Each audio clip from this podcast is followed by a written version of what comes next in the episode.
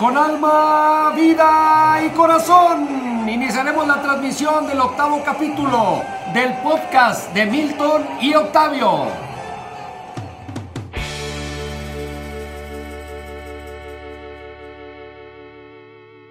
Sean todos ustedes bienvenidos a este octavo capítulo del podcast de Milton y Octavio, un capítulo especial. Especial. Especial, Octavio, porque no estamos solos.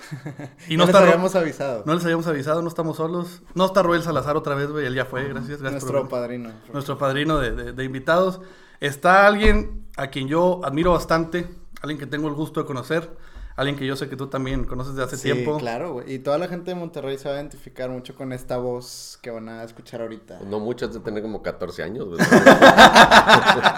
Señoras y señores, estamos con Antonio Nelly. Un aplauso para Toño. Antonio, muchas gracias por venir. ¿Qué tal, muchachos? ¿Cómo están? Gracias, gracias por, invitarme. No, hombre, encantado. Galletitas, café ni en mi casa, a, gusto. Estábamos pensando, ¿y si compramos todo y no le gusta el café y no le gustan las galletas? No, hombre. Y Oye, más porque es en la mañana, si no, pues ya le poníamos Sí, sí, nos, nos, tuvimos que ajustar. Nosotros por lo general grabamos en las noches y grabamos con una cervecita o algo así, ¿no? Ah, más, a, más, a, tono. Sí. Pero ahorita esto queda más ad hoc, ¿no? Pues puedo venir en la noche y no grabamos nada. Y Está bien, nomás platicamos. Eso no queda de más. Oye, pues, bueno, reitero, eh, muchas gracias por haber venido. Y eh, pues, estábamos planeando, Octavio y yo, dijimos, pues, ¿qué hablamos, güey? ¿Qué hacemos? Y sacando temas, anotando, y pues, ¿qué puede ser? Y ahí tenemos una lista que ya más o menos platicamos, pero primero queremos saber de ti. O sea, mucha gente te conoce como el cronista, como el periodista que eres, pero no saben eh, quién es Antonio Estebanelli, este, quién está detrás de la cámara. Entonces, este, estábamos ahorita discutiendo para empezar a hablar un poquito de ti. Me dice Octavio, oye, Toño nació en Uruguay. Y le digo, ah, ah cabrón. Yo recuerdo que dijo que su papá era de Uruguay, pero que él nació aquí. Entonces estábamos en esa duda. ¿Y por qué no nos aclaras más o menos? me dice que pues pregúntale en persona. Exactamente. Sí, yo nací en Montevideo, en Montevideo, Uruguay. Este, toda mi familia, todo mi origen, todo es uruguayo. Este, pero desde los seis años, es decir, desde 1973, hoy tengo 52, pues ya vivo, he vivido en Monterrey. O sea, toda la vida he vivido en Monterrey. Entonces eh, digamos, no, no, fue un accidente porque no es de que andábamos de viaje, sino de allá, de allá somos, de allá es toda la familia. Este, yo estoy aquí desde el 73, aquí empecé la escuela primaria. Y pues nada más somos mi familia directa, mis papás y yo, no tengo hermanos. Eres más regio que uruguayo. Sí, totalmente, totalmente. Toda, toda mi vida, toda mi educación, este, todas mis amistades, incluso por cosas de la vida en todos estos años, solamente una vez regresé a Uruguay una semana de visita. Este, o sea, no conoces así, wow, wow. No, mis papás en su tiempo fueron pues, más seguido a ver a la familia. Este, algunos familiares de pronto han venido, pero pues no, no hay una relación este, cotidiana ni constante. Yo tengo muy pocos recuerdos de allá y, e incluso de, de la familia que tengo allá, pues muy poquitos, porque tengo pues los seis años Cuando fui de visita, pues era como ir a visitar gente que sabes que es tu familia, pero... que no te acuerdas prácticamente nada como, de... Como cuando llegas a los ranchos así, donde te dice la mamá. sí, la, tía y la abuelita y... Bueno, la abuelita a lo mejor sí, pero los tíos... sí. Los tíos que nunca viste, Yo entonces... te conocí así chiquito. ¿Tú de qué? Sí, claro, sí, sí, ¿De, qué edad fuiste allá a Uruguay, más o menos? Este, fui como a los 23 años. O sea, ya eras un chavo. sí, o sea, me tardé de los 6 que llegué hasta que cumplí 23, más o menos 24, en ir. Y te digo, estuve una semana. Wow. Por cuestiones de trabajo y demás, y de escuela, y, para atrás, y, nunca he vuelto. Tengo ganas de ir, pero digo, independientemente de ver a la familia, porque al final hay un nexo de sangre, aunque, aunque no los recuerde a todos, este, por mis papás, pues tengo información de ellos y cómo están y demás. Pero quiero ir a, turistear. O sea, quiero ir a, a, las playas, a Punta del Este, a Montevideo. Este, sí, sí, me gustaría. sí me gustaría regresar. La verdad es que es, insisto, por lo que me dicen mis papás, un país muy bonito. Bueno, el, balneario que le llaman de Punta del Este, pues es tipo Acapulco, pero este, agrégale casinos y agrégale una serie de combinaciones. Tipo Acapulco, pero no en México, entonces ya es mejor. pues fíjate que, Uruguay vivió su época de oro, de hecho le, dice mi papá que en aquellos años de los 70 por allá le decían la Suiza de América. ¿En serio? O sea, era un lugar, venía gente a vacacionar, no solo del continente, sino europeos y demás, a, a pasar sus vacaciones. Desafortunadamente, en el inicio de la década de los 70 eh, entró una dictadura militar a, oh. gobernar el país y esto generó muchas situaciones sociales muy difíciles. Y pues mucha gente, como, como mis papás, tomaron la opción de, de buscar desarrollarse en otro lado. Y, y fíjate lo que es la vida, ¿no? Mi, mi papá siempre me dice, él allá pues traba- tenía un buen trabajo, tenía este pues algunas dos, tres casitas que rentaba, o sea, no, no estaba apurado económicamente, no fue así como que el tema económico el motivo de salir, pero él siempre dijo, pues tu futuro, ¿cuál iba a ser si nos quedábamos aquí? Y pues fíjate todo lo que sucede, ¿no? A raíz de esa decisión de mi padre, porque él- vino a México, estuvo tres meses, aquí, aquí vivía ya un tío, estuvo tres meses aquí, se regresó y dijo, ¿sabes qué? Nos vamos. Pero nos vamos fue, vendimos todo. Fue el que el tío fue el que los impulsó Sí, a venir. fue el que lo invitó este, a venir y el que nos ayudó en el inicio para, para estar acá. Wow. Y, y- pero mi papá regresó y no dijo, bueno, nos vamos y ahí te encargo la casa y a ver cómo nos va y si no, no... Nos vamos, no hay- no hay o sea, él dijo, si nos vamos, nos vamos. Y salimos de allá habiendo vendido todo, la casa, la- los muebles, todo, todo, absolutamente todo lo que había. O sea, con una idea de, no hay para atrás. Ya. O sea, Y es de reconocerse porque muchas personas a lo mejor piensan, no sé, en algo chico, de irse de intercambio, eh, como que A probar. sacrificar todo. O a probar, a ver, a ver cómo a nos ver va. no, te sí. vas sin soltar la raíz Sí, realmente. exactamente, o sea, te vas amarrado. Pero ya cuando dejas todo para... Y fíjate, algo que yo valoro mucho de mis padres es que a pesar de que obviamente extrañan su, su familia, este, nunca los he visto con esa nostalgia muy característica de, de, vamos con toda la comunidad uruguaya y vamos a llorar porque Ah, extrañamos Montevideo. Dice, pues sí extraño, pero yo tomé la decisión de venirme porque era lo, lo mejor. Sí, sí, sí. Y pues no dejo de extrañar, pero no puedo vivir en la angustia, No, no, ¿qué- puedo qué vivir. caso tiene estar aquí en la- pues mejor me regreso, ¿no? Exactamente. Entonces, eso ha hecho que, que este paso, que para ellos debe de haber sido mucho más difícil, lógico, que para mí, no haya sido tan desgastante porque nunca viví esa situación de que no, aquellos tiempos y allá. y- tienen sus recuerdos, pero no con tristeza, sino con, con alegría. Oye, ¿tu, tu papá qué, qué hacía profesionalmente? ¿Él a qué se, se dedicaba? Mira, él es ingeniero mecánico Ajá. este, de profesión, pero aquí la mayor parte del tiempo, al inicio, pues tuvo en cosas de ventas y demás, y ya su trabajo, digamos, final, así más estable, del que se jubiló y todo, él fue gerente de recursos humanos en una empresa. Ok. Oye, nos están diciendo, para la gente que nos escucha en Spotify, ahorita estamos en vivo, en Facebook. Ya estamos en Spotify también. Ya estamos en Oh, Spotify. Ahorita nos están escuchando en Spotify. La tecnología, Toño, ¿cómo No avanzado? tenemos que cantar, ¿verdad? No, no hay que cantar ni nada. Este, y nos están mandando saludos en, en Facebook y nos están diciendo que no se escucha. Perdón, no tenemos. Que no se escucha. Que nos- o sea, que se, que se transmisión. escucha bajito. Entonces, vamos a hablar un poquito más fuerte para que nos escuchen allá. Con este micrófono, ¿cómo no se va a escuchar? Sí, es Ah, que pero- este está conectado Este está a esta Spotify computadora y aquel y- está con el micrófono de la computadora. Ah, Nos ya te entendí. ahí la capacidad. Pero no, te no, no. En Spotify nos van a escuchar bien.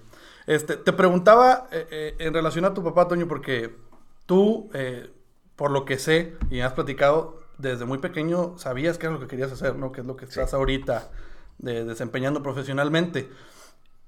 ¿Tus papás no te llegaron a decir en algún momento, oye, pues mejor una carrera acá un poquito más sentada, que estés en una empresa, que, este, que tengas un sueldo seguro, etcétera, etcétera?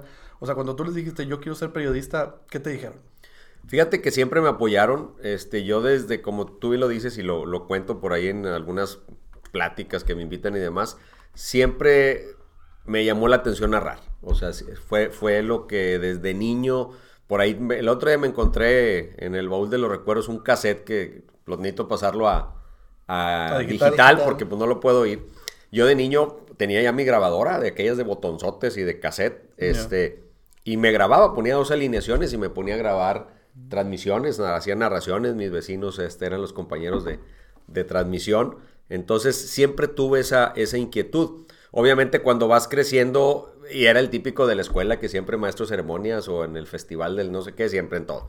Este, pero cuando vas cre- voy, voy creciendo digo, bueno, narrar no es en sí una carrera profesional, entonces iniciaba en aquellos años la carrera de ciencias de la comunicación como tal. Sí. Entonces, estudio ciencias de la comunicación y de hecho, los primeros 15 años, 12 años de, de- después de graduado, además de estar en los medios, siempre estuve trabajando en empresas. Ok. O sea, trabajé en áreas de comunicación, en áreas de mercadotecnia, este, de, de varias empresas este, importantes a nivel nacional, desarrollando esa otra parte de la comunicación y teniendo claro que pues había una cuestión económica que cubrir. Claro. Primero yo solo y, y luego ya con familia, en donde por el momento el tema de los medios pues no, no daba, ¿no? No daba para eso. Entonces digamos que pues yo siempre dije, lo hago por hobby esto porque me gusta, como ir a jugar golf, como ir a jugar a cualquier deporte, lo hago así y, mi trabajo es lo otro, ¿no?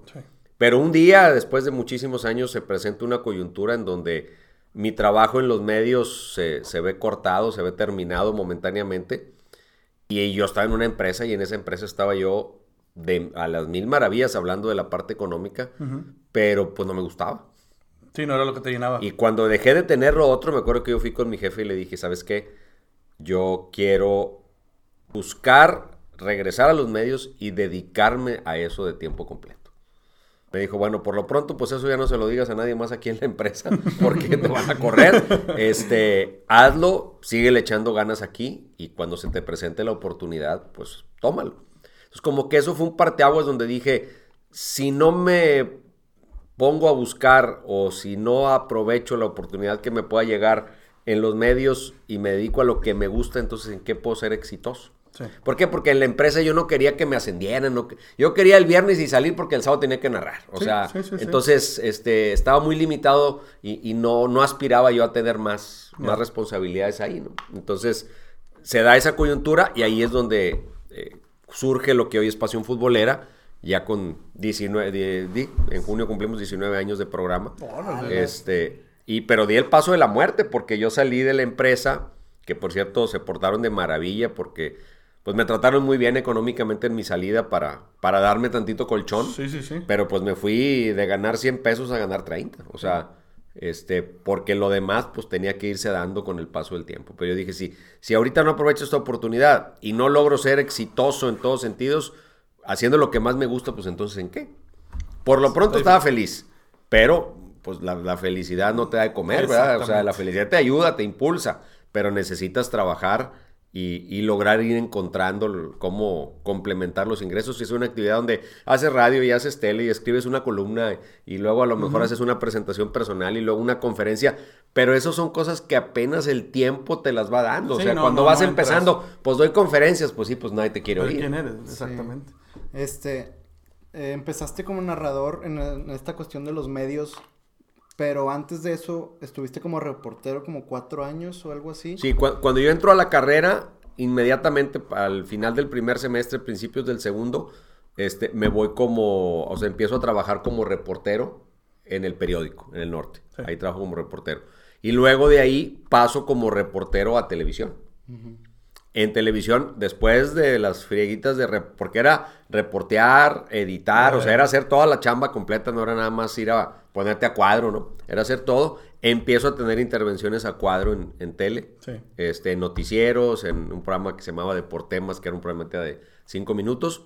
Y un día me llaman de lo que hoy es multimedios y me dicen, oye, ¿sabes qué? Roberto Hernández Jr. está con muchos viajes y muchas salidas porque se está preparando para narrar el Mundial de Italia 90 y Televisa lo, lo está haciendo viajar mucho. Entonces, pues necesita alguien que le cubra aquí, que esté con él y que en sus ausencias le cubra los espacios. Entonces, dejo Televisa Monterrey, en aquel tiempo Canal 3, me voy a Multimedios, al Canal 12 y empiezo a tener esas participaciones. Ya estaba yo haciendo radio en cancha y luego a partir de ahí, pues ya tengo una etapa. Luego Roberto este, se va a ese mundial y, y se retira aunque luego volvió, pero se retira. Este, esos años que él se retira, pues yo me quedo haciendo todo. O sea, todo lo que él hacía, me cayó a mí. Fútbol al día. Exactamente. lo vimos ahorita. Dijimos, sí, O sea, la gente. Con la botella Topo Chico atrás. con los efectos. El croma, el croma. ¿Qué año era ese más o menos? Eso era 1989. 88, finales de 88. Hay un video por ahí. 89, sí, hay varios. Era Fútbol al Día, al mediodía, que era el programa de él. Bueno, todos eran de él en ese tiempo. Y luego El Juego del Hombre, en la noche, que también era un programa de 5 minutos que lo patrocinaba Cigarrera. Sí. Y los, empezó los domingos, se llamaba Domingos Deportivos. Y luego se cambió a los sábados, 12 deportes, eran programas de dos horas. Donde metías el resumen de los partidos, este, metías entrevistas de todo tipo, de la escuelita de fútbol y todo, todos los demás la Fine, todo ese tipo de cosas. Este, cuando Roberto se retira y regresa, la empresa decide, bueno, que el señor hace fútbol al día y Toño se queda con el juego del hombre y con el programa de los sábados. Porque fútbol al día siempre fue el bebé de, Don Roberto. era, su, insignia. De hecho, él estuvo en, Canal 3, digamos, este, donde yo también empecé, pero él ya se había ido con el mismo programa. O ah, sea, Fútbol al Día estuvo en Televisa Claro, primero. claro. Eso no me lo sabía. que, que no era, digo, era Televisa a medias porque era una filial medio lejana, Ah, hoy ya es Televisa, Ya es Televisa. Televisa, ok. Pero en aquel En tiempo 3. había una relación, pero era independiente, era una, televisora afiliada. Guau, Oye, entonces, Y él, él empezó fútbol al día allá y luego Sí. se fue a hacer fútbol al día al 12. entonces tú tuviste relación de alguna manera con Roberto Hernández Jr. No, claro, todos los 10 años que Sí, estuve en 10 años que multimedios. ahí. Entonces, ¿cómo es que sucede que, que- terminan... Bueno, no, no voy a decir bronqueado, pero con así con dimes y diretes de una televisora u otra. ¿Eh, ¿Fue cierto o es parte de un, show? Porque yo me acuerdo ver, y hay videos, tú sabes, en YouTube, donde te dice Mario, oye, que este fulano te está tirando, refiriéndose a don Roberto, que en paz descanse. Este, y tú dijiste algo muy sabio, yo sé que sabes a qué me refiero, que él mismo te enseñó una lección de que, oye, cuando alguien te esté tirando, es por tres cosas. Te tiene envidia, te tiene celos, se quiere subir a tu carrito, entonces mejor no le hagas caso. Pero ¿cómo llegaron de ser, no sé, de algún modo, supongo que te enseñó cosas, ¿no? Le aprendiste algo a don Roberto, a terminar de esa manera, o sea, ¿por qué, qué- qué fue lo que los llevó a estar así? Pues la verdad no sé. Este, Es parte de él, fue por parte de Pues él. mira, me yo, yo empecé y estuve con él. Si algo me motivó más a ser narrador, pues fue escucharlo a Claro, él. Yo creo que es... Era una eh, figura si no es el mejor, está entre los dos mejores o tres arriba de la historia de la narración en México. O sea, Claro. eso está fuera de dudas. Eh, Como, co- y además él logró entrar al grupo nacional cuando ahí sí no había rendija por dónde meterse. O sea, ya narraban los de México. Y eran más, tres, cuatro sí. voces y se acabó. Él logró meterse a ese grupo y yo creo que pues estaba el ícono que es Ángel Fernández y vamos a pensar que Ángel por lo pintoresco, pero el que tenía la crónica, tenía el ritmo, te, te transmitía todas esas emociones en radio, en tele, pues era Roberto. O sea, Sí. eso está fuera de dudas. Entonces, cuando él me llama o me llaman de parte de él, pues yo encantado, ¿no? De, de- de colaborar con él. Si era una persona, pues como era en la tele, no era polémico, era de carácter difícil, este, eh, buena persona. Eh, pues yo mientras estuve con él, estuve con él, yo no sé, a lo mejor si al regresar él a la tele y que la empresa de alguna forma pues se para y dice tú acá y tú acá, Ajá. pues no sé si eso a él no, no le, no le pareció, digo, nunca me lo dijo. Luego incluso volvimos a hacer un programa juntos que era El Sabor del Fútbol, cuando Tigre se va a Primera A. Ah, ok. Cervecería eh, patrocina un programa para cubrir específicamente a Tigres en Primera A y, y pide que lo hagamos juntos. Ok. Entonces ahí estuvimos juntos. Este, después, eh, tengo un día a mí la empresa me llama y me dice, ¿sabes qué? Pues se, se acabó, eh, se acabó la chamba.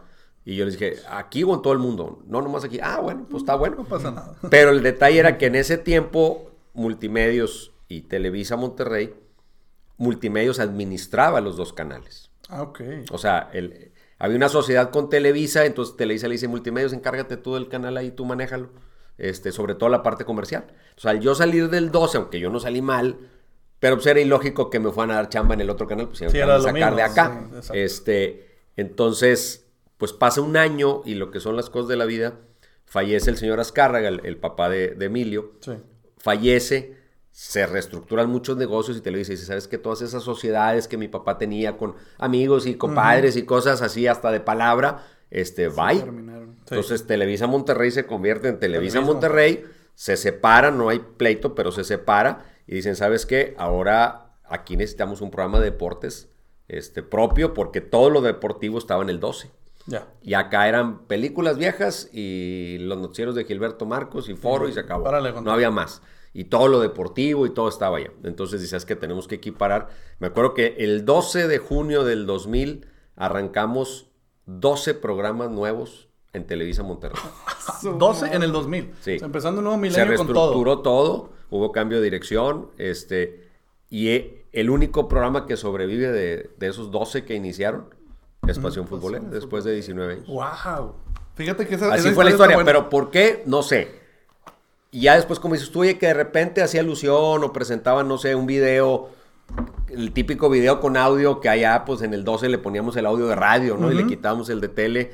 Y pues él solo los presentaba y luego me tiraba, o sea, de que no, pues este se fue de aquí por malo. Y yo la verdad no sé, no, no sé por qué, este, yo siempre le digo, no, no es adornarme, pero le tuve mucho respeto. O sea, Claro. yo siempre le dije, Roberto, yo ni vengo por su ¿Quién soy yo? O sea, ¿quién le va a quitar el lugar a Roberto? O sea, No, nadie. pues nadie se lo va a quitar, ni, ni pretendemos quitárselo. y él tuvo un gesto muy, muy padre. Digo, desafortunadamente era tan polémico que a veces pues no sabías para dónde.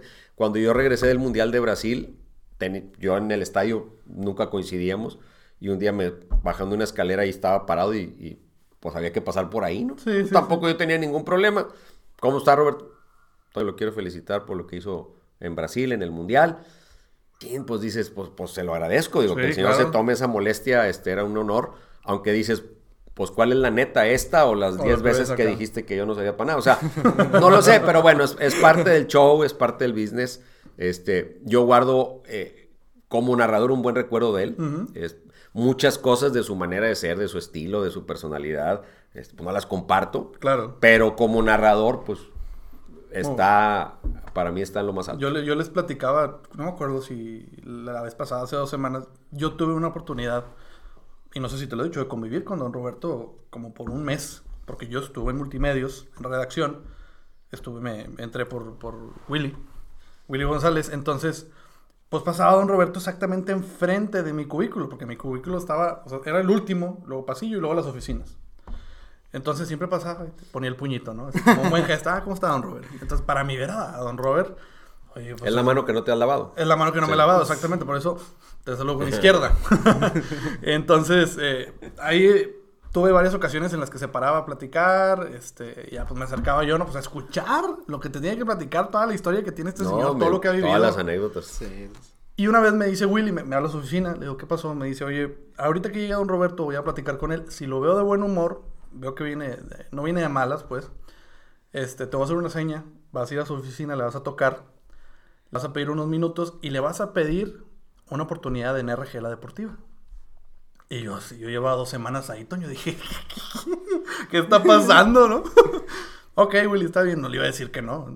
Si me están dando la oportunidad, pues ya llega, lo veo, ¿cómo está, Robert? Pásele, ¿no? Y en, en eso, este, se va don Robert a su oficina, Willy me hace así la señal de, órale, vas. Uy, mocos, como, Como manager de tercera te hizo así. sí, exactamente. para allá. Órale, no, pues ya me paro con las manos temblando, sudando. Le toco. Don Robert tiene, tiene un minuto. Sí, ¿qué pasó, chavo? ¿Qué pasó? Me decía el, tigre. Porque, tigre. Pues así me, ¿Por qué sería? ¿Por qué sería? ok, sí, pásale. Ya me siento. Este, voy a cerrar la puerta, me siento y pues empiezo, digo, ¿qué, ¿qué, le digo? Me acuerdo que me puse muy nervioso y empecé a decirle lo típico que le dices a cualquiera que es tu ídolo y te topas en la calle. Ay, yo veo tu programa y está con ganas y repite sus Muy buenos comentarios. Muy buenos comentarios. y este, le digo, oiga, bueno, pues la verdad es que usted me ha inspirado desde muy pequeño. A mí me gusta todo este mundo, me gusta el deporte, me gusta comunicar. Y quisiera saber si me puede dar usted una oportunidad en, en la 690, ¿no? Se me queda viendo, si hay un silencio como de tres segundos, se me queda viendo, se sonríe y me dice todo su tiempo, chavo. Todo su tiempo. con permiso, don y así quedó. O sea, no. O sea, no. Ahorita no, chavo, gracias. Pero yo lo, la poca convivencia que tuve con él, muy, buena persona. O sea, algo totalmente, al menos en, mi caso, totalmente diferente a lo que uno ve en la tele, ¿no? Que es la polémica y aventar y decir, o sea. normalmente, quien es así en la cámara, digo, así es su personalidad, pero no que sea un personaje, no que sea actuado, pero sí hay una transformación, o sea. Sí, claro. Eh, yo compartí muchos momentos muy gratos con él. De, hecho, yo nunca tuve una, una dificultad con él personal, o sea, ya una discusión. fuera, fue el rollo, pues ¿no? Sí, y es parte de su show, o sea, era parte de su show o de algo que él en ese momento sentía que, pues, convenía decirlo o hacerlo. O sea, nunca lo tomé a mal, tampoco me enganché, porque para mí era más importante todo lo bueno que me dejó como narrador en mis aspiraciones de ser narrador era mejor eso que empañarlo con... Claro, hay un momento que esa vez que tú comentas, oye, que contestaste en pasión, lo pensé mucho. Mucho, mucho. Una porque no me gustaba, muy bien. No me gustaba engancharme, ni le... Era muy fácil desacreditarlo, faltarle al respeto. Sí, sí, sí. Para tratar de contestar y ahora yo, te grito más fuerte. Y, la verdad yo no quería hacer, o sea... No, le veías el caso. No, no, y, y no me hubiera sentido bien de hacerlo, porque más allá de esos detallitos pues yo tengo la imagen de esa persona que me motivó a... Claro. al verlo y al escucharlo me, motivó a seguir mi, carrera, entonces no, no puedo traicionar eso. Y hoy en la noche Toño Pasión, ah, hay un podcast ahí que no vale gorro, que es de unos güeyes. de Emilio. Y... Emilio, creo que se llama. Y luego, les enseñamos por qué el, Emilio estuvo, estuvo chistoso. Oye, bueno, ya nos dimos un paseo por el tiempo muy chido, ¿no? Sí. sí. Y platicando, Octavio, este, eh, decíamos, oye, está interesante este tema de qué calidad tenemos eh, de televisiva aquí en, en, la ciudad, porque pues tú sabes bien que en, en, México nos tiran un chingo, nos dicen, ah, ya te viste, la televisión provinciana no vale gorro y así. Este, y sí. Y, y sí.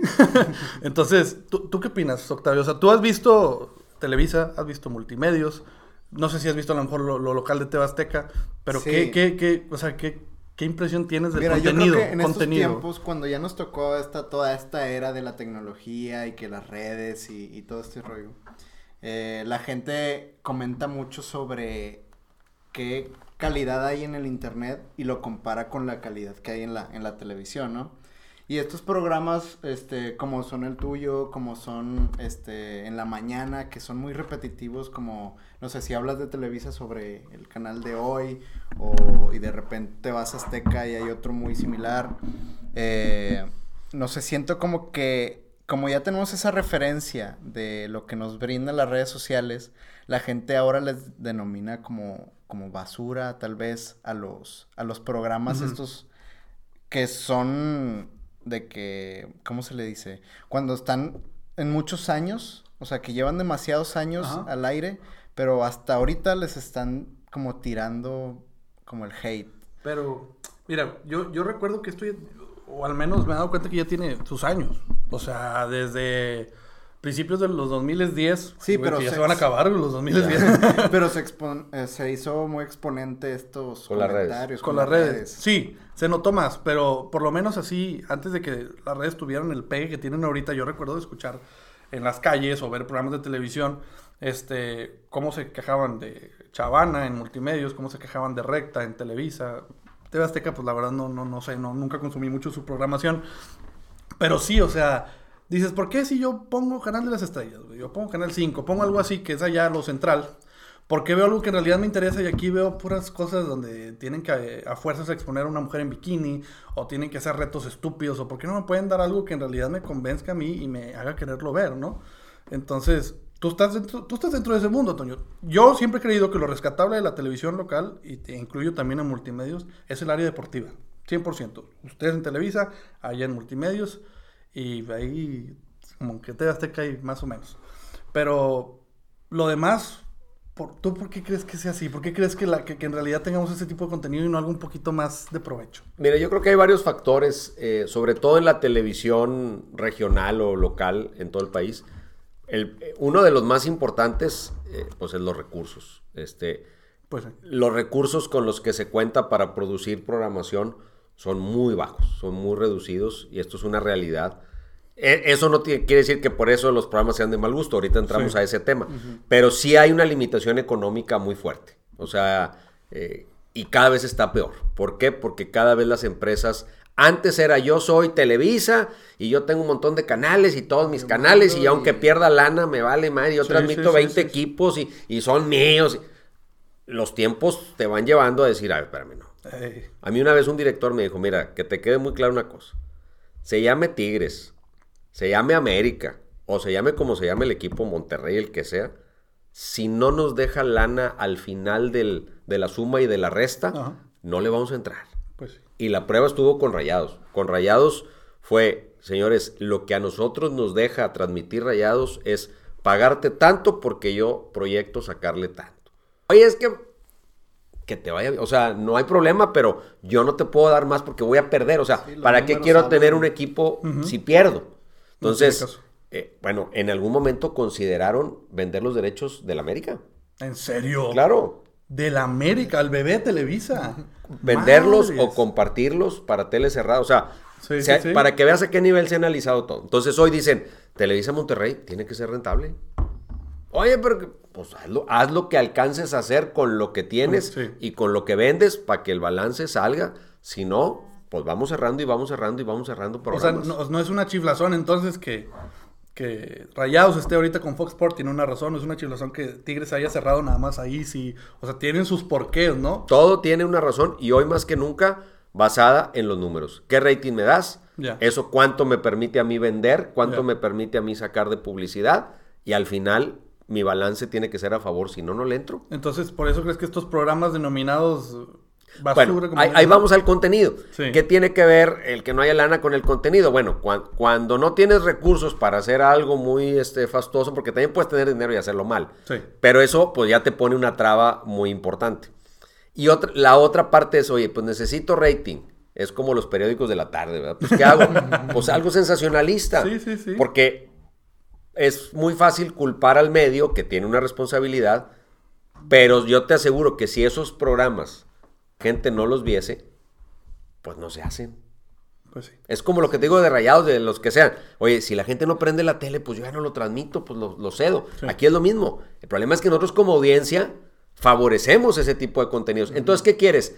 Que yo canal me convierta en un canal y te paso la ópera de, Nueva York para que no la vea nadie, pero yo soy bien fregón porque soy bien cultural. O sea, tiene, desafortunadamente tiene que haber un balance. Y yo no defiendo que la tele haga mugrero porque la gente lo ve. Pero esos que criticamos somos los primeros que le ponemos. y, vemos el show y vemos a la chava en chorcitos. y sí, lo vemos, nos hacemos como que no, pero le ponemos. Nadie te dice que lo ve, pero sí lo ve. Entonces, a lo mejor tú en tu círculo no, pero Mucha gente. hay una base poblacional que sí lo ve. Y eso genera ratings y al final el rating te genera ventas. Entonces, ahí es un juego medio, medio tramposo porque yo te digo que no lo transmitas, que no vendas y luego quiebras, pero el que quiebra es el canal, no el que lo criticó. Eh, Entonces, híjole, es, el tema es debatible este, bastante. Bastante. ¿Qué, ibas a decir? Ah, sí, que era la contradicción entre toda esa gente que critica y nos podemos incluir nosotros, o sea, porque eh, consumimos todo tipo de medios. Entonces, nos contradecimos al decir que este programa es basura, pero pues lo conoces, entonces le estás dando un crédito también a... aparte, ¿sabes qué? Hoy hay una, una situación muy curiosa. de hecho, yo creo que nadie sabe para dónde va la tendencia, porque hoy los medios abiertos están empezando a sufrir ante las grandes cantidades de alternativas que la gente tiene. Hoy hay alguien que nos está viendo en Facebook y que apagó la tele. Sí. Sí, sí, Pocos, muchos, los que tú quieras. Y estamos nosotros y hay 3.000 opciones más en vivo, grabadas y demás. Exactamente. En donde la gente opta por ver algo que está en las redes o por ver ese programa, pero a la hora que él quiere. Exactamente. O nada más el pedacito que sabe que va a estar bueno, que le llama la atención de un programa y lo ve. Entonces, ¿eso qué hace? Que hoy la tele abierta se convierta en un foro fundamentalmente para eventos en vivo. Hoy, ¿qué es lo que hace que la tele sea negocio? Un partido de fútbol que no tiene caso verlo diferido, que pierde el chiste, este, los Óscares, el, Super Bowl, o sea, los eventos masivos, masivos que van a reunir grandes cantidades de audiencia y que su valor está en el en vivo. Sí. Lo demás... O en tener la primicia, o sea, con alguna... Los chavos como ustedes y más chicos hoy ni tele tienen en el cuarto. Mis hijos probablemente no tienen ni idea a qué horas pasa el programa y mucho menos en qué canal. Porque el día que ellos quieren ver algo, pues agarran el Facebook y le buscan o lo ven. Entonces, o sea, esa combinación está haciendo que la tele se transforme y técnicamente todavía nadie puede asegurar a dónde va esto y qué va a pasar. Pero de que la tele abierta se tiene que transformar y está sufriendo en ese proceso de transformación en lo que descubrimos que sigue. Y creo que puede llegar a darse el caso que muchas emisoras locales desaparezcan, porque hoy nosotros estamos haciendo un programa de tele. ¿Qué tiene diferente esto con Pasión Futbolera? Somos tres personas en una mesa hablando de fútbol. Pues, ¿qué tiene diferente? Que a uno les gustará ver unos, a otros les gustará ver otros, pero al final ¿Con cuántos recursos estamos haciendo esto? O sea, te gastaste el café y las galletas y, estamos al aire. Sí, sí, sí. Entonces, técnicamente, en, cuanto el país avance tantito y más gente tenga acceso al Wi-Fi y al, Internet de alta velocidad, pues ya la competencia con la tele abierta eh, va a ser, este, es más, cuánta gente tiene la tele y se la pasa medio oyendo, pero viendo el celular. Es, exactamente, pasa lo que pasa con, nosotros, porque, fíjate, mi papá vio un en vivo que hicimos, que te platiqué con el hermano de Mike Salazar. Y me dice, ¿sabes qué? Pues lo puse, pero este, le estuve adelantando, no me ganchó. Este, necesitas hacer algo diferente, como que no, no, está, no estás funcionando. Y le digo, mira papá, yo lo que hago no está dirigido a tu, a tu público, yo estoy dirigido a la gente, que es lo que tenemos. Que hemos dicho muchas veces, eh, el podcast es para gente que está haciendo otra cosa y en segundo plano te está escuchando. Te está escuchando. Ahorita porque estamos en vivo, bueno, pues ya nos pueden estar viendo, ¿no? Sí, y qué bueno que nos vean, pero la tirada no es que nos vean aquí, la tirada es que la gente nos busque en Spotify ponga el capítulo, se pongan a escuchar que estamos hablando mientras hacen trabajo en la oficina, mientras están haciendo alguna tarea, algún proyecto. Ese es nuestro goal. Y es lo que mencionas. Ya la gente a veces prende la tele por costumbre, pero ya ni siquiera estás consumiendo lo que estás viendo. Estás acá Estás en un el jueguito. teléfono o en el jueguito. De hecho, ahora algo que viene mucho para la cuestión de la televisión abierta o la televisión en general es la famosa segunda pantalla. O sea, cómo hacer hoy que el celular complemente lo que estás viendo. O sea, que el celular te ayude a estar más metido allá. Sí.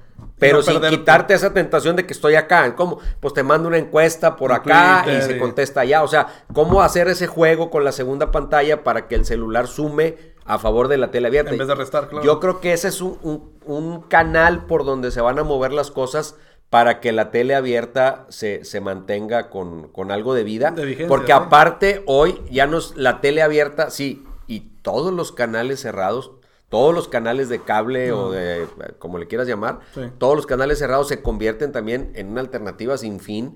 Y si a eso le agregas los canales cerrados que ves piratamente, Ajá. este, pues ya se hizo un show. Mucho de que hoy los partidos, el- hemos vivido un año histórico, o sea, los dos equipos se transmiten en señal semiabierta en la ciudad y ciertos partidos, en el caso de Tigres, abiertos. Sí.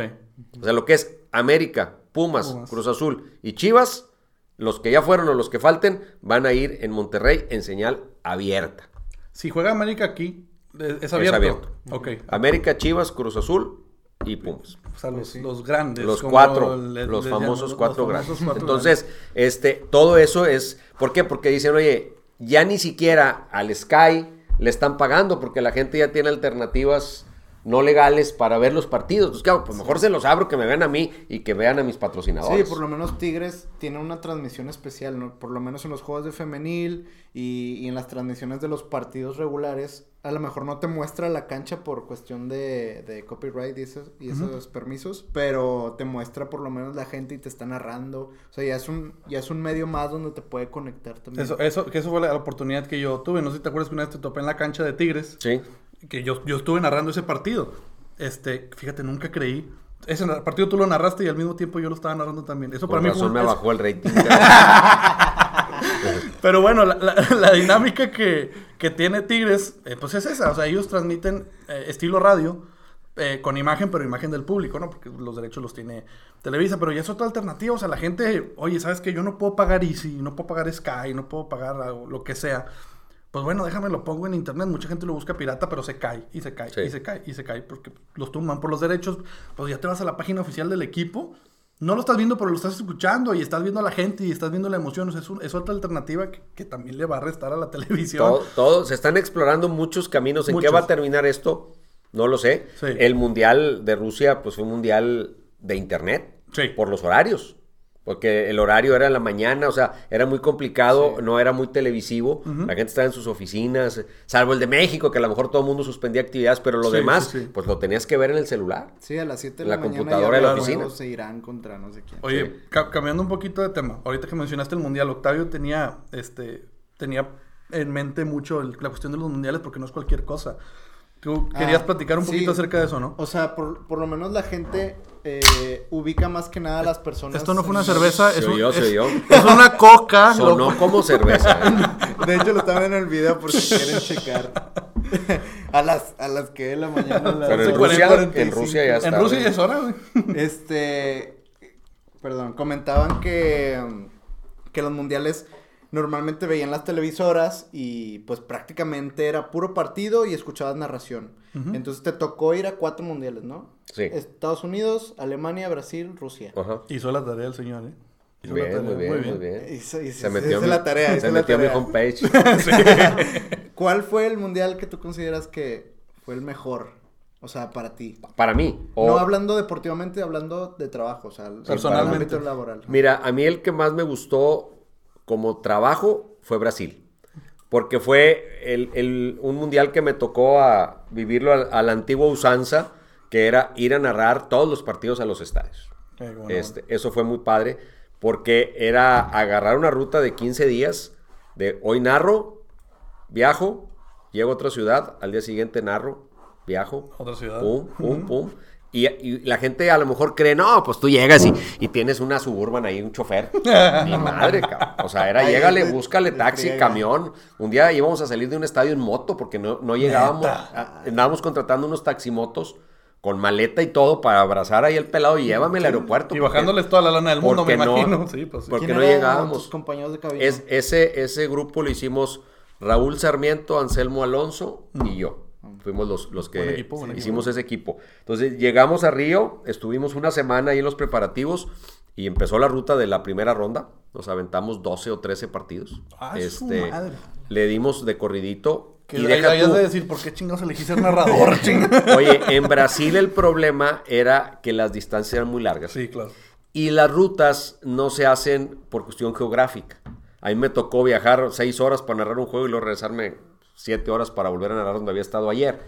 Y habiendo un partido a, a dos horas. Sí, sí, sí, ¿Por sí. qué? Pues porque los asignan por narrador, por, por selección, en fin, por otros criterios.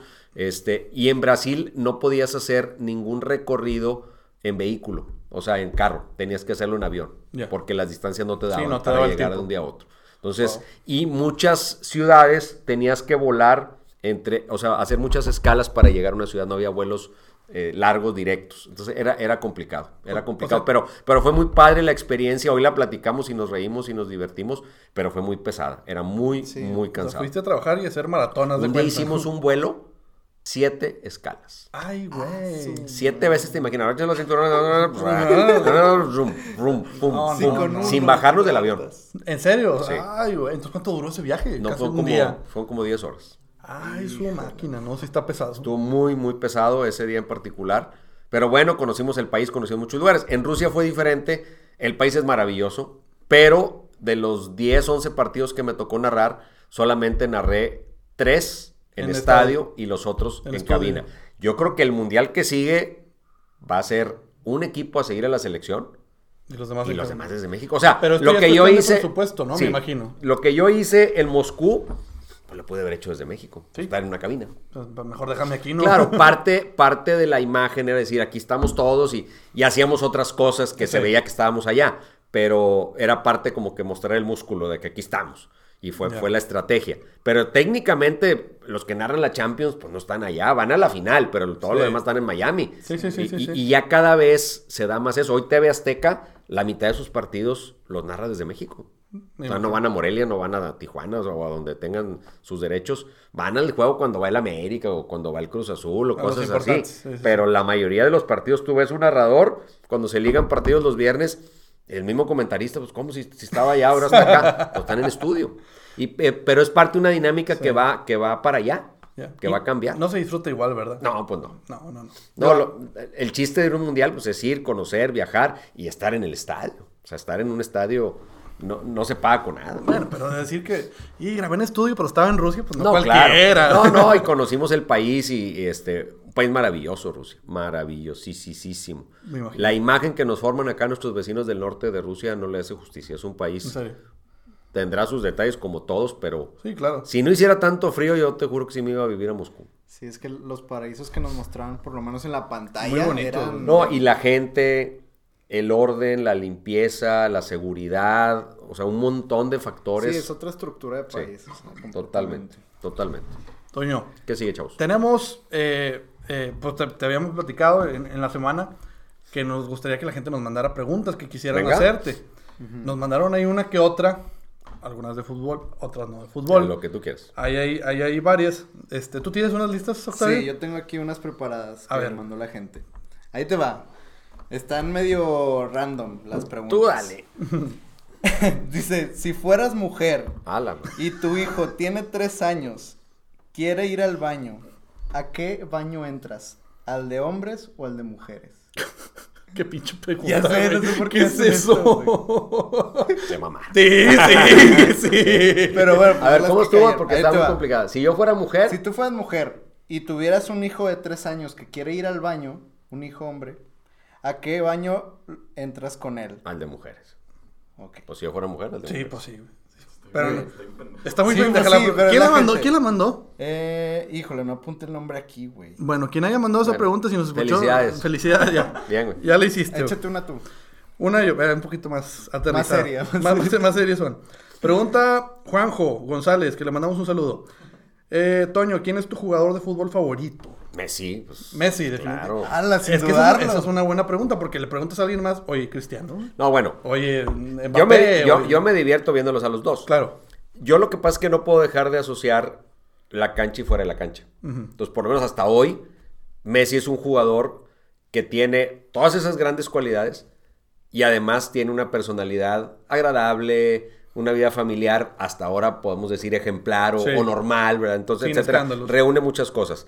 Yo a Cristiano le reconozco que mucho de lo que él ha logrado le ha costado mucho esfuerzo. No digo que a Messi no, pero Messi trae mucho ya en la sangre, o sea, lo trae sí, sí, innato. sí, sí. Pero hoy me divierto más con, con una finta de Messi, con- o sea, admiro a Cristiano y lo tengo así, haz de cuenta, un centímetro abajo, pero para mí Messi, Sí, sin es duda. más un don que, que lo, lo que se prepara. Es que eso es lo, sí, eso es lo que, lo que uno disfruta, ver que es nato Claro. totalmente. Y otro jugador definitivamente que admiro a muerte, pues es Hugo Sánchez. Uh, Hugo ah, hay, una anécdota muy buena de Hugo Sánchez. A ver si ahorita rapidito la Sí, podemos tocar. Hugo Sánchez fabuloso. Este, dice Marcelo, ¿coleccionas algo? ¿Boletos, postales, anuncios? Fíjate que sí, colecciono cosas de Star Wars.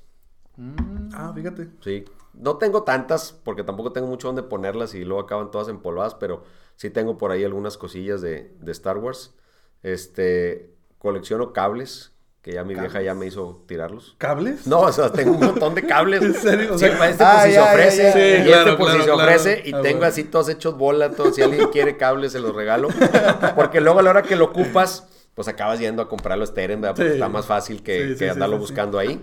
Este, entonces tengo muchos cables. No, pero así que me guste coleccionar, este, eso. Y curiosamente, de deportes no, no colecciono muchas cosas. Tengo de los mundiales, en los mundiales estila que en cada partido hay un vaso conmemorativo.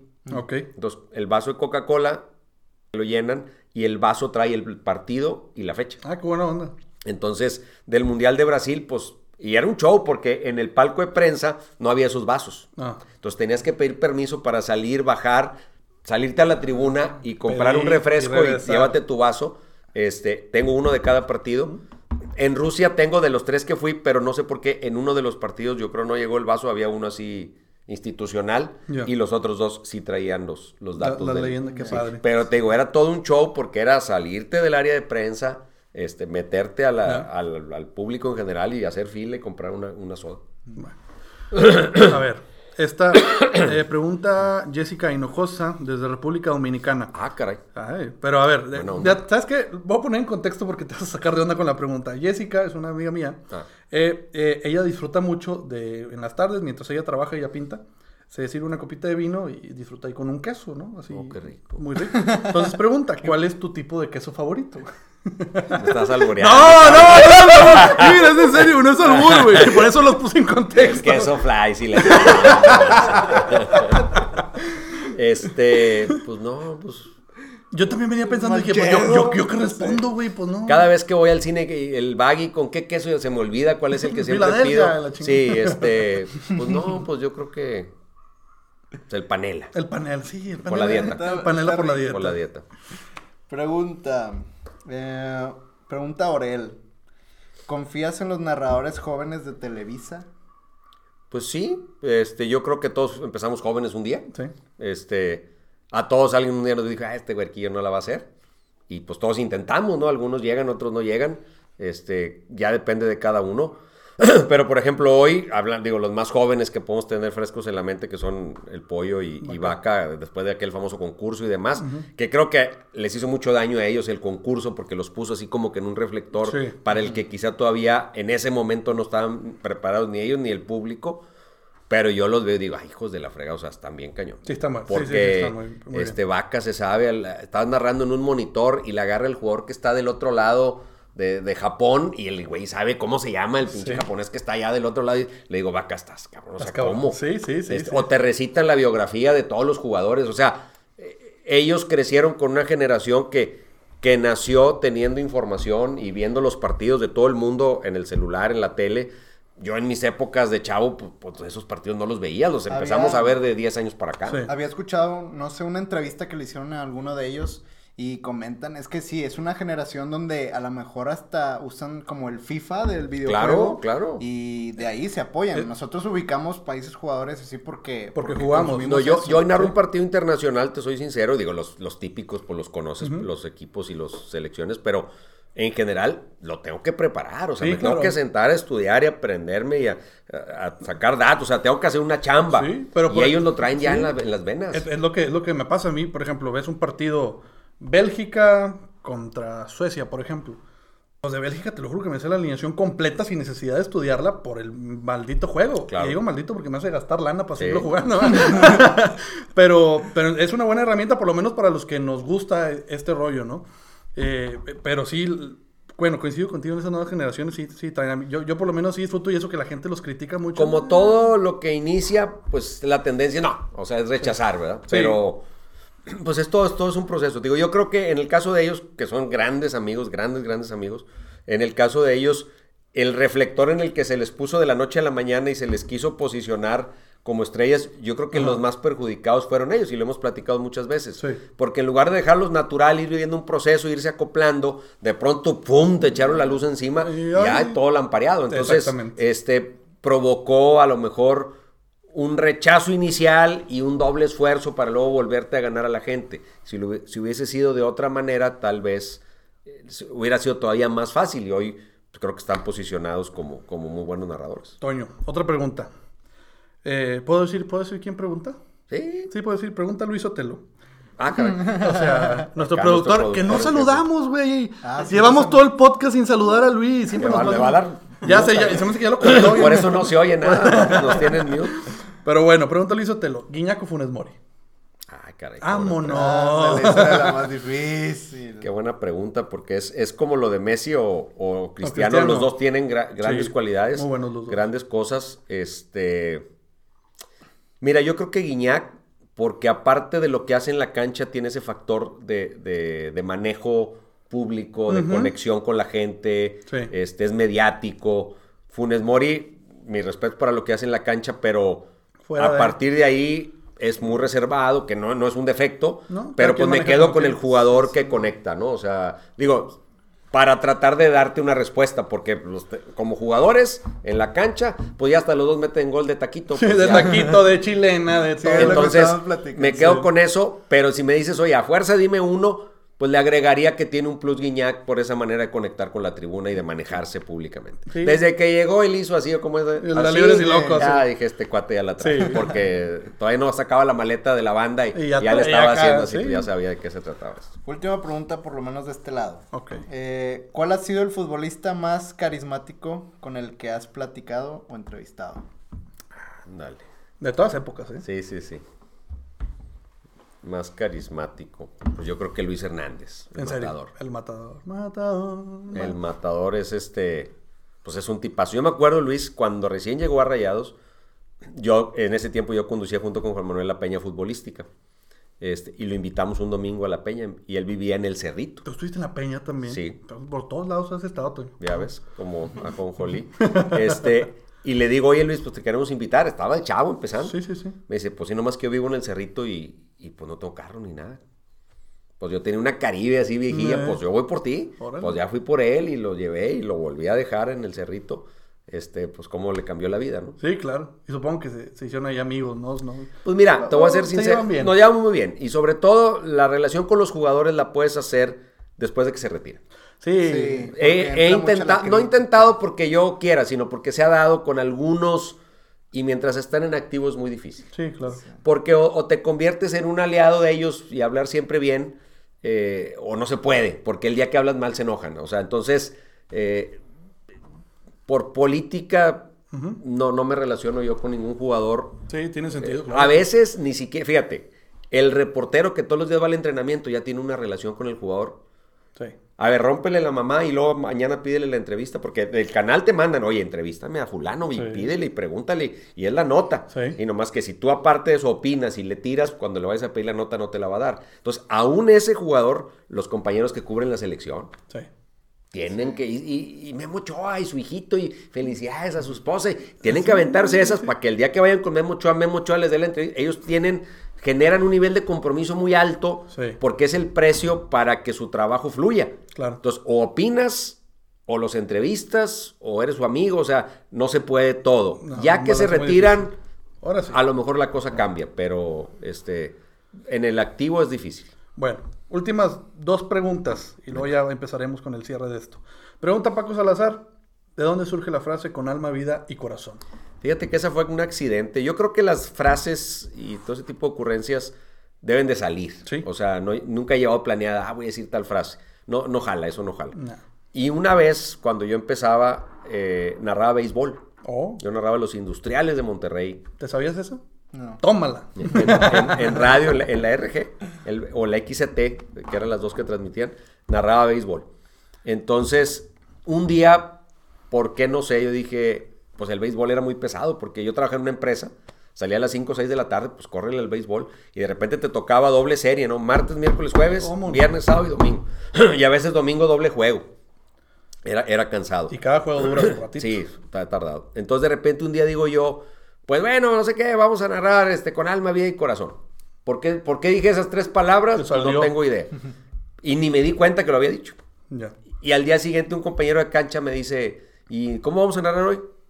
Y yo, ¿de qué? Pues con alma, vida y corazón. Ah, sí, con alma, vida y corazón. Ah, y se empezó a quedar ahí en el béisbol.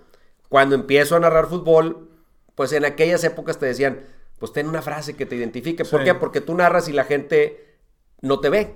O sea, ahora sí, pues haces la entrada de la transmisión o algo, pero en general la gente no ve al narrador. Entonces, ¿cómo te ubican? Pues una frase de inicio. y pues Ángel Fernández y todo, eh, era la época en que todo el mundo tenía una frase, ¿no? Entonces, pues la empecé a usar y, se quedó. Hasta la manera de, gritar los goles y todo. Claro. Fíjate que es algo muy particular. Este, no sé si ya se los comenté. Pero mucha gente, inclusive yo me he dado cuenta que en Estados Unidos nos tienen catalogados de que cuando hay un gol aquí lo gritamos gol, allá hay un gol y lo, te lo platican, ¿no? Oh, what a finish from, bla, bla, bla, bla, bla. Algo muy curioso que me he dado cuenta, y no sé si lo hagas adrede o si es natural, tú cuando gritas los goles, tú haces énfasis en la L, no en la O. Pero ¿por qué es así? es natural, totalmente. ya sé, yo, yo, les dije, voy a decir una pendejada, pero es algo que me he dado cuenta. No me había dado cuenta. ¿En serio? Sí, no me he dado cuenta. ¡Gol! Y, es algo muy distintivo tuyo, porque los demás, incluyéndome, ¡Gol! Y te acaba la, garganta en la O. Y se te no, fíjate, no, me había dado cuenta de eso. Esto es buenísimo es como, imitar. Fíjate, hablando de frases, a mí, a mí me, da, me da gusto porque él, a veces te dice, es que gritaste más tal gol que el otro. Eh, Mira, depende el partido, depende el momento, depende de muchas cosas. Lo único que me vale madre es quién lo metió. O sea, yo no narro porque le voy a un equipo, yo narro porque me gusta y narro para la gente que le va a los dos equipos. O sea, sería muy tonto yo, ah, grito más los de fulano que los de Mengán.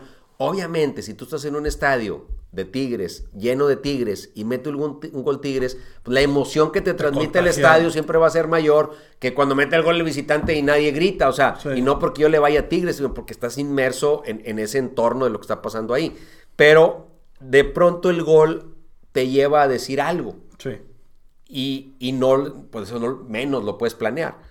Pero me da gusto porque hay frases que se han ido quedando y que hay goles que la gente va identificando por una frase. Como si la, da la vuelta mata. el si se da la vuelta mata, el gol que lo cambia todo. El divino bajo el, el divino bajo el cielo. Son pequeñas frases y que nomás las dije una vez. Pero a la gente le encantó. O sea, porque esa ya no aplica, o sea, ya, no la puedes volver a decir. Sí, pero por decir la de qué cosa tan hermosa. Bueno, es así, porque esa es, como el... mira, con alma, vida y corazón es nada más el inicio. Sí. Esa no lo vuelvo a decir. Y el qué cosa tan hermosa, un día la solté, pues medio jaló y me da, pues ya lo, vamos, lo vamos usando y... Todos los penales. Penal para Monterrey. ah, qué cosa tan hermosa. Y aparte, esa frase tiene algo que es una frase que tú la puedes aplicar en la vida cotidiana. Sí, ah, Te gusta algo y, ah, qué, cosa, tan hermosa. La frase se pega más porque tú la puedes usar. Eh, si dices golazo, pues no vas a decir golazo todo el día, pero la otra sí. Entonces, como que eso ha ayudado a que se quede un poco más. Pero también eso lo tienes que administrar porque si, si choteas mucho una frase, pues también harta. Bien. Eh, última pregunta, pregunta mi mamá. ¿Qué tal, Milton de ¿Qué tal Milton de narrador? Qué bárbara, señora. Y no, vale gorro, señora, por eso no lo volvimos a llamar en televisión. No, este, pues lo que, No, le, no lo dijo, contestes, no lo que le dijo. Hernández Jr.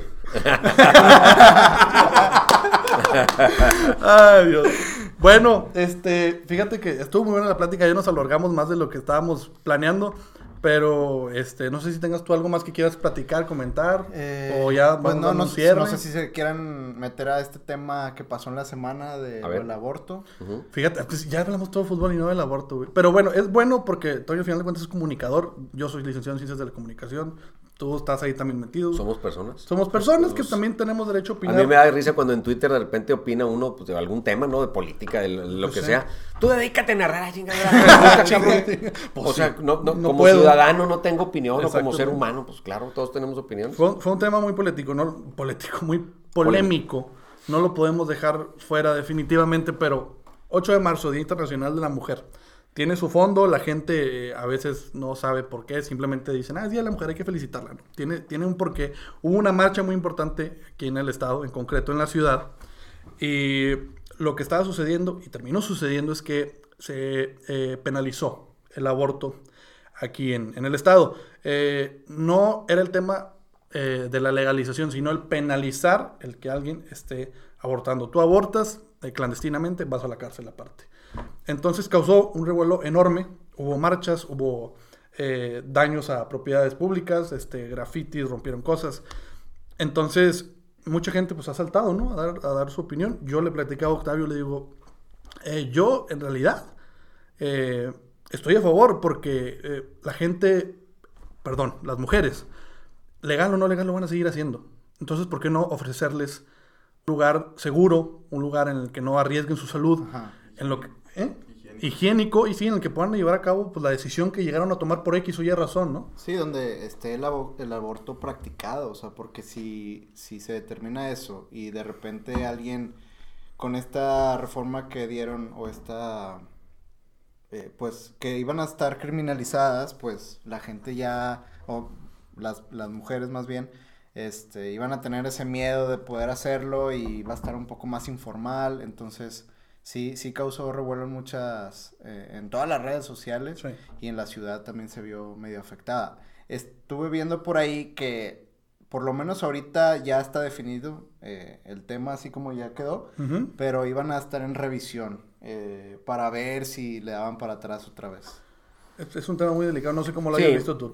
Pues mira, sí, sí es un tema delicado. Yo creo que decidir sobre la vida de otro ser este, ya es delicado. Sí. Este, puede haber una gama de, de argumentos desde, pues si viene un bebé mal, con problemas, si es producto de, de una relación no deseada, una violación, demás, eh, hasta algo muy trivial como pues no tengo dinero para mantenerlo. O sea, te puedes mover en una gama muy amplia.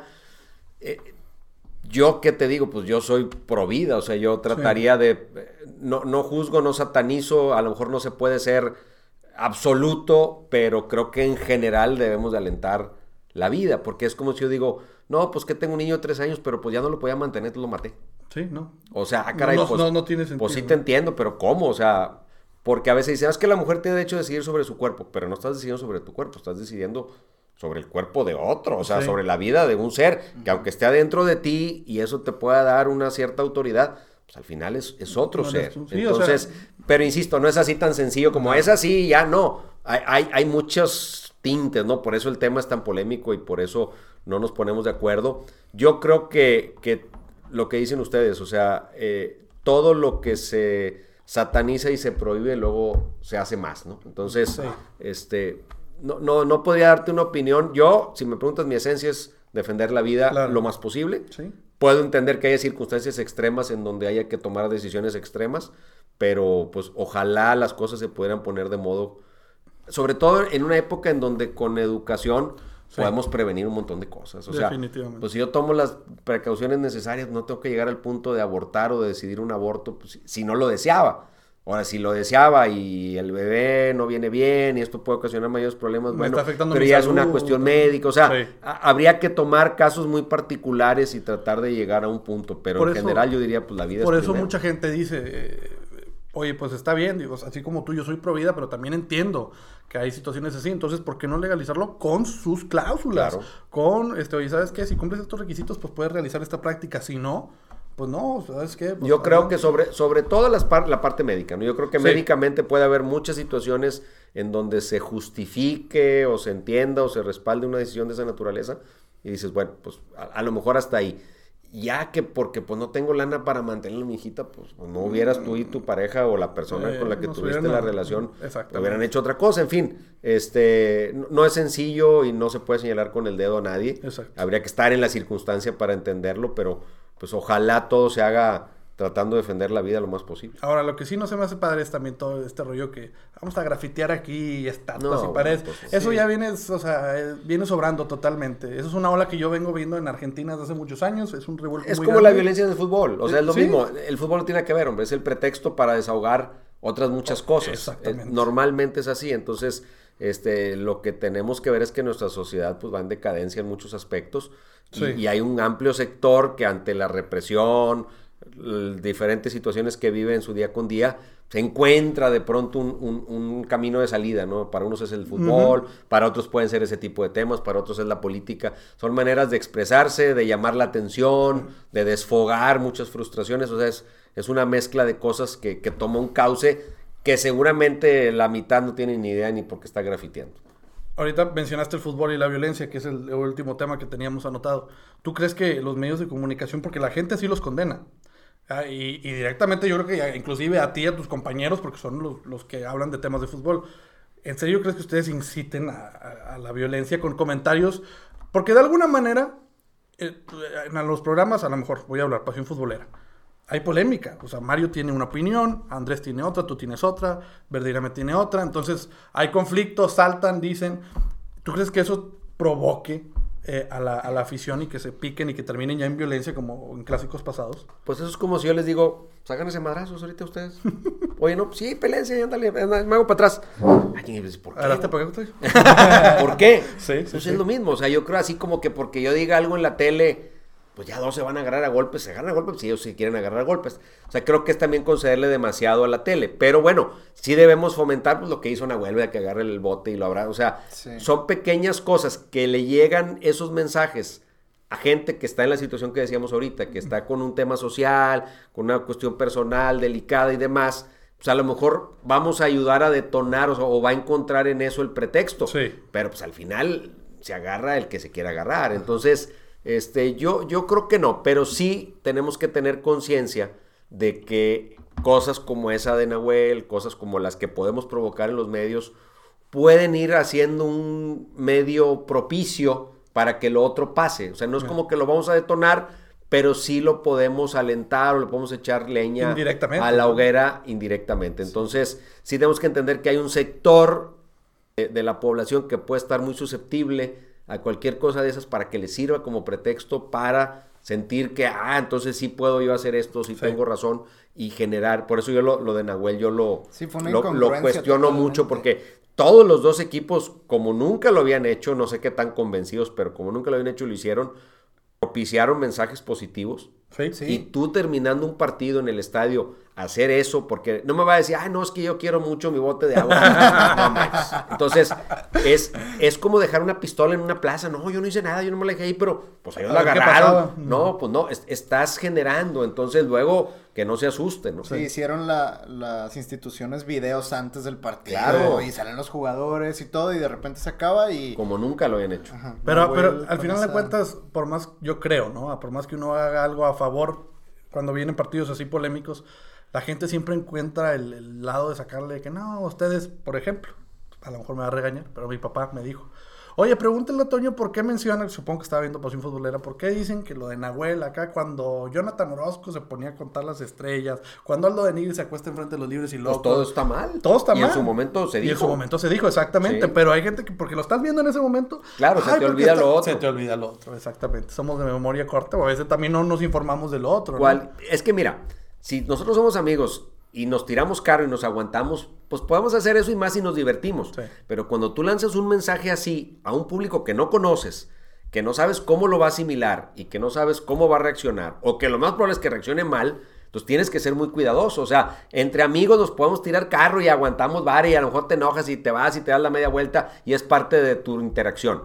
Pero con una masa tienes que ser muy cuidadoso, muy, muy cuidadoso porque no sabes el efecto que eso puede llegar a tener. Estás alentando cosas que, que no sabes cómo pueden explotar después.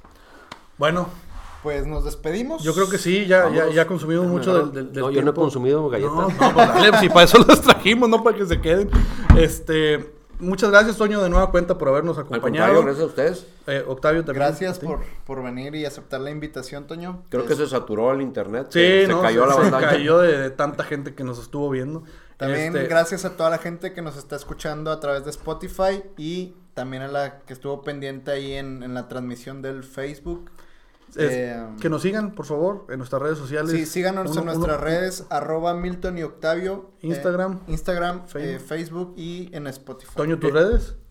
Antonio Nelly Oficial, okay. en Instagram, en YouTube y okay. en Facebook. Okay. Y Antonio-Nelly en Twitter. Muy bien. El, el podcast normalmente en vivo es a qué horas? El podcast no, no sale en vivo. Ah, nunca sale en vivo. Nunca sale en vivo, siempre es grabado. Pero se sube. Se sube los lunes en la noche para okay. que la gente el martes en la mañanita ya se pueda. O sea, a partir grabar. del martes lo encontramos. A partir del martes lo encontramos. Hoy, pues estamos grabando en martes. Hoy es martes 12 de marzo. Estamos terminando a las 12 del día. Yo creo que hoy mismo. Hoy a la mismo una de la tarde. A la una de la tarde ya va a estar disponible en Spotify para que lo estén escuchando. Para que tú también, si tienes ahí algo Y el cada vez que lo oigan nos caen regalando. Sí, sí, nos No, claro que no. bueno, fuera. No, tampoco. Tenemos que encontrar ahí que nos patrocine a lo mejor Gris Monkey o algo ahí. Para Ándale, vamos. Pero bueno, este, espero que se hayan divertido, que hayan pasado un buen rato. Eh, síganos, por favor, ahí en Spotify, le, le pican a, a, seguir para que le, no les llegue notificación, pero sí les aparece ahí en su, en su, en home, su lista, sí. en su lista les aparece seguido cuando subamos capítulo nuevo. Nosotros nos estamos viendo el próximo capítulo con Mario Castillejos, que va a venir aquí. No, no, no es cierto, no es cierto. Saludos a Mario, saludos que... Está en Cancún ahorita. Está en Cancún. Ay, pobre. Está en Playa del Carmen. Qué bueno, ¿fue a trabajar, no? ¿Qué no, no, fue en una pachanga. Está bien, qué bueno. Le mando saludos a Mario que me dijeron estos güeyes, no vayas a hablar de Mario porque ya hablaste de él en un podcast. Pues sí, ya pasó lo que te platiqué, no sé si te sí. acuerdas. Dice, ya pasó, yo reconocí que la regué era un chavillo y la chingada. Pero este, la gente me pregunta, ¿qué pasó con Mario? Le digo, oye, oye el podcast, güey. No pasa nada, hombre. No pasa nada, somos amigos, nos es queremos fútbol. todos. Es fútbol, es fútbol, pero bueno. Eh, ya dicen que el camucho se despide porque no se quiere ir. Estamos platicando, nos vemos el próximo capítulo. Adiós. Bye.